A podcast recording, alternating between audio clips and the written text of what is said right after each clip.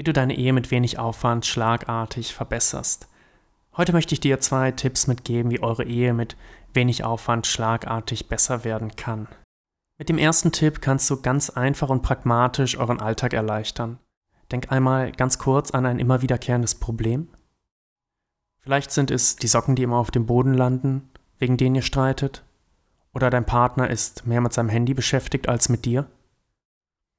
Mit dem zweiten Tipp erreichst du, dass dein Partner sich von dir mehr geliebt und geachtet fühlt. Und jeder möchte doch für seinen Partner etwas Besonderes darstellen, oder? Bevor wir starten, lass uns einen kurzen Blick auf Maggies und Bernds Ehe werfen. Die Namen habe ich geändert. Sie haben sich besonders den zweiten Tipp zu Herzen genommen. Maggie sagte nach einiger Zeit zu mir, Simon, ich fühle mich wieder begehrt, wieder gewollt, als wäre ich genau die Person, auf die Bernie sein ganzes Leben lang gewartet hat. Und das nur, indem er diese Kleinigkeit geändert hat. Ja, er hat ein wenig Übung dafür gebraucht, aber ich hätte nicht gedacht, dass es so einfach ist, dass es so gut funktioniert, nur weil er das, was wir gemeinsam besprochen haben, umgesetzt hat. Hi zusammen, willkommen zum 5-Minuten-Podcast. Schön, dass du wieder eingeschaltet hast. Herzlich willkommen. Auf diesem Kanal bekommst du alle Tipps und Tricks mit, Strategien und Methoden rund um deine Ehe. Wie du deine Ehe aus einer tiefen Krise retten kannst oder einfach nur deinen Alltag verbesserst. Viel Spaß mit dieser Folge. Denk nochmal an dein Problem von gerade. Und jetzt setz dir mit deinem Partner ein Ziel. Das Ziel ist, wir lösen dieses Problem. Eigentlich ziemlich simpel. Sag es mal mit voller Überzeugung. Wir lösen diese Sache. Fühlt sich das komisch an für dich? Oder kannst du es aus dem Brustton der Überzeugung so sagen? Je öfter du diesen Gedanken denkst, je öfter du es sagst, desto mehr geht es in dein Unterbewusstsein über. Und dann glaubst du ihn, diesen Gedanken. Und wirst automatisch Mittel und Wege zur Lösung finden. Deswegen, wir lösen das Problem.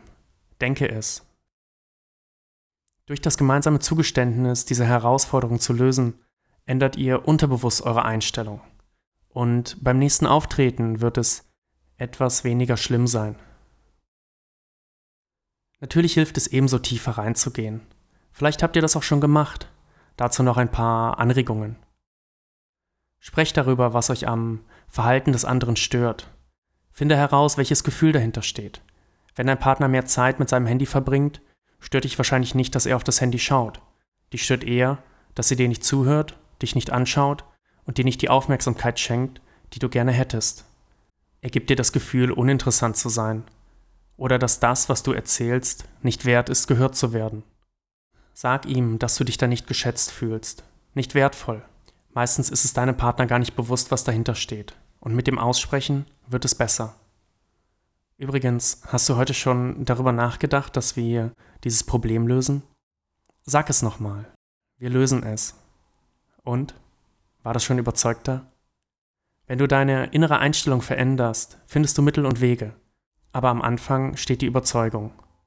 Also, wir lösen es. Ihr könnt euer Ziel noch konkretisieren, es spezifisch machen. Stellt euch folgende Fragen. Wie reagieren wir, wenn die Situation wieder auftritt? Was kann jeder Einzelne tun, um es besser zu machen? Wir neigen oft dazu, die Schuld beim anderen zu suchen. Also überlege dir selbst fünf Dinge, die du ändern kannst, um das Problem zu lösen. Vielleicht merkst du, dass du automatisch denkst, aber er, aber sie, aber du. Falls ja, Fokus zurück auf dich. Wenn ihr das beide tut, wird automatisch Verbesserung eintreten. Übrigens, wir lösen diese Herausforderung.